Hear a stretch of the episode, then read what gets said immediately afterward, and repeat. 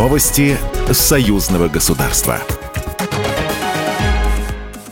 Здравствуйте, в студии Екатерина Шевцова. 53-е заседание Совета министров Союзного государства прошло в Москве. Премьер-министр России и Беларуси Михаил Мишустин и Роман Головченко рассмотрели выполнение основных направлений и положений договора о создании Союзного государства на 2021-2023 годы, а также 28 союзных программ. По словам Мишустина, работа над ними близится к завершению. Выполнено около 90% из 990 согласованных мероприятий. Укрепляется экономическое партнерство России и Беларуси. Москва и Минск только за первые 9 месяцев этого года нарастили совместный товарооборот еще на 8%, примерно до 3 триллионов 300 тысяч рублей.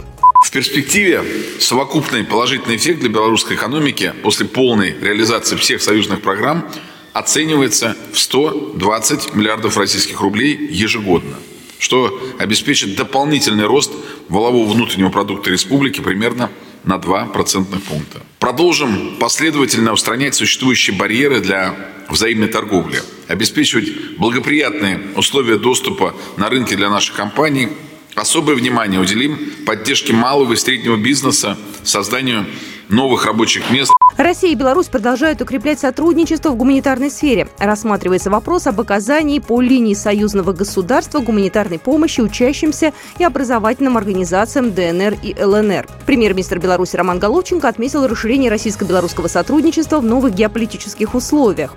Обеспечено взаимодействие между профильными отраслевыми органами. Реализуются совместные интеграционные инвестпроекты. В завершении мероприятия премьер-министр Беларуси Роман Головченко пригласил председателя правительства России Михаила Мишустина Мишустина посетить регионы Беларуси. Международный олимпийский комитет и Международная спортивная федерация будут проверять российских и белорусских атлетов на соответствие критериям допуска до старта Олимпиады 2024 года в Париже и во время соревнований, заявил журналистам директор МОК по коммуникациям Марк Адамс, передает РИА Новости.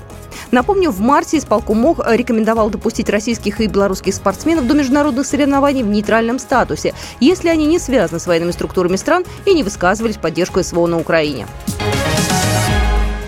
Туристы из России к предстоящим новогодним праздникам раскупили половину мест в белорусских отелях и гостиницах. Об этом сообщает Интерфакс со ссылкой на пресс-службу Российского союза туриндустрии. По словам белорусских туроператоров, расширяется список городов, куда едут туристы. Если раньше это были Москва, Питер и Подмосковье, то сейчас в этот список вошел, например, Екатеринбург. Популярностью пользуется тур в гости к Деду Морозу, а также поездки в Могилевскую область.